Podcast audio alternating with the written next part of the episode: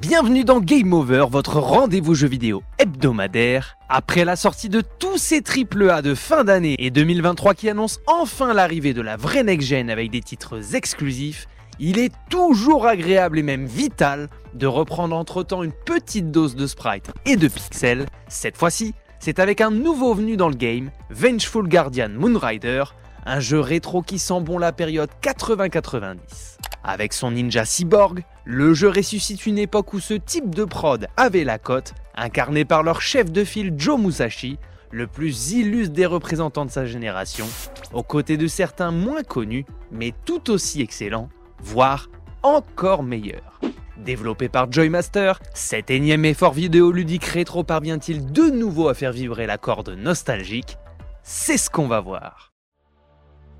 Les 30 et 40 nerfs seront ravis, Vengeful Guardian Moonrider invite au voyage dans un scénario rétro-futuriste, tout droit sorti des années 80. Au sein d'un état totalitaire, où le peuple opprimé se soulève, un cyborg ninja chargé de faire le ménage et garantir la dictature va soudain être animé de conscience. Sorti de sa capsule de sommeil, il décide de soutenir la révolte en s'attaquant à son organisation et ses camarades. Si le scénar n'est en rien original vis-à-vis de ce qui se faisait à l'époque, il est ponctué de quelques cutscenes réalisées avec le moteur du jeu, de dialogues, de scénettes en écran fixe qui font le job, comme à l'âge d'or de ses inspirations, l'histoire qui est un prétexte au gameplay ne va pas non plus vous bouleverser ni révolutionner le genre, quoiqu'elle cacherait peut-être un sens caché. À l'instar de Cyber Shadow qui lorgnait plutôt du côté de Ninja Gaiden et Castlevania, Vengeful Guardian Moon Rider lui puise davantage son inspiration du côté de Shinobi et de Mega Man. Comme le titre de Capcom, il présente sa jauge de vie et de pouvoir côte à côte en haut à gauche de l'écran. Pour les remplir, il faudra donc ramasser les capsules correspondantes tout au long des niveaux.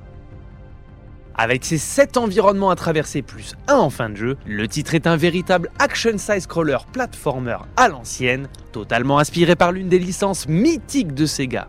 Dès le tutoriel, les amateurs ne manqueront pas de remarquer la manière dont le héros bouge et ses mouvements quasiment calqués sur le clan Musashi.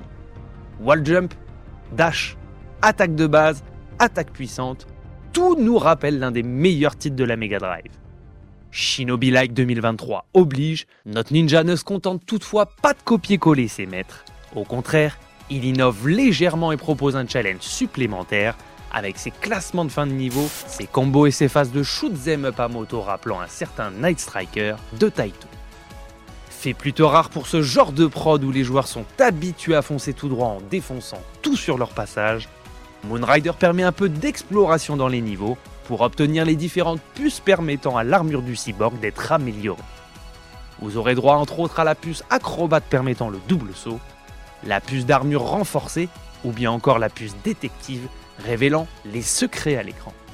Si certains boss sont réussis mais pas difficiles à battre, nos semblables sont quant à eux assez décevants, il suffit régulièrement de les bourriner et ça passe. Chaque combat vous rapportera une nouvelle attaque spéciale il y en a un total de 7, comme le nombre de niveaux. Hydro Shuriken, Portail Ténébreux, Crash Tellurique, à vous de trouver la bonne attaque pour la bonne situation. Laissez-moi à présent vous poser ma traditionnelle question quel est votre jeu d'action 2D préféré? Dites-le moi dans les commentaires. Puisant ses inspirations dans la période 16 bits, Vengeful Guardian Moonrider est esthétiquement très proche de ce que proposait la Mega Drive à l'époque. On oscille entre un Shinobi et un Probotector de Konami. Le pixel art est soigné et les décors des différents niveaux suffisamment variés et réussis. Techniquement, chacun propose ses spécificités. La cité tombée nous oblige à fuir vite en étant poursuivis par la lave. Les ruines perdues ont un côté gentiment labyrinthique. La flotte d'Azura rappelle un bon vieux Super Probotector, et la cité Iwandilo et son passage à moto est un mix entre Super Engon et Night Striker. Tout est donc parfaitement réussi, sans faute de goût, et aurait pu passer crème à l'époque.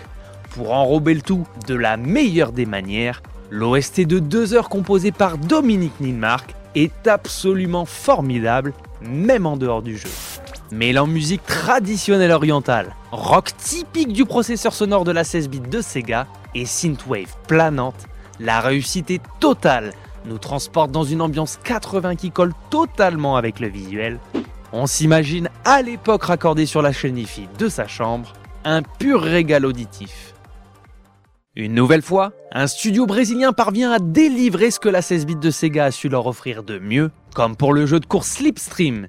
On est une nouvelle fois face à un hommage totalement réussi qui apporte sa petite touche d'originalité. Bien qu'il soit assez court et plutôt facile pour les jeunes joueurs souhaitant mettre un pied dans l'univers des pixels réputé difficile, Vengeful Guardian Moonrider saura régaler les autres et proposer une belle replay value permettant d'améliorer ses scores pour platiner le jeu et le finir à 100%. Véritable hommage à la Mega Drive de Sega et son Shinobi, le titre de Joy Masher ne parvient pas au final à l'égaler, même s'il réussit à le dépasser sur certains points. Son scénario propose sans doute une double grille de lecture et sa soundtrack est absolument sublime. Qu'il est agréable de reprendre une petite dose de pixels pendant que d'autres se livrent une bataille sans merci sur l'immersion, la résolution et le framerate. N'hésitez pas à vous abonner, à commenter et à liker ce contenu si vous l'avez apprécié. C'était Game Over. On se retrouve très prochainement pour une nouvelle émission. A plus.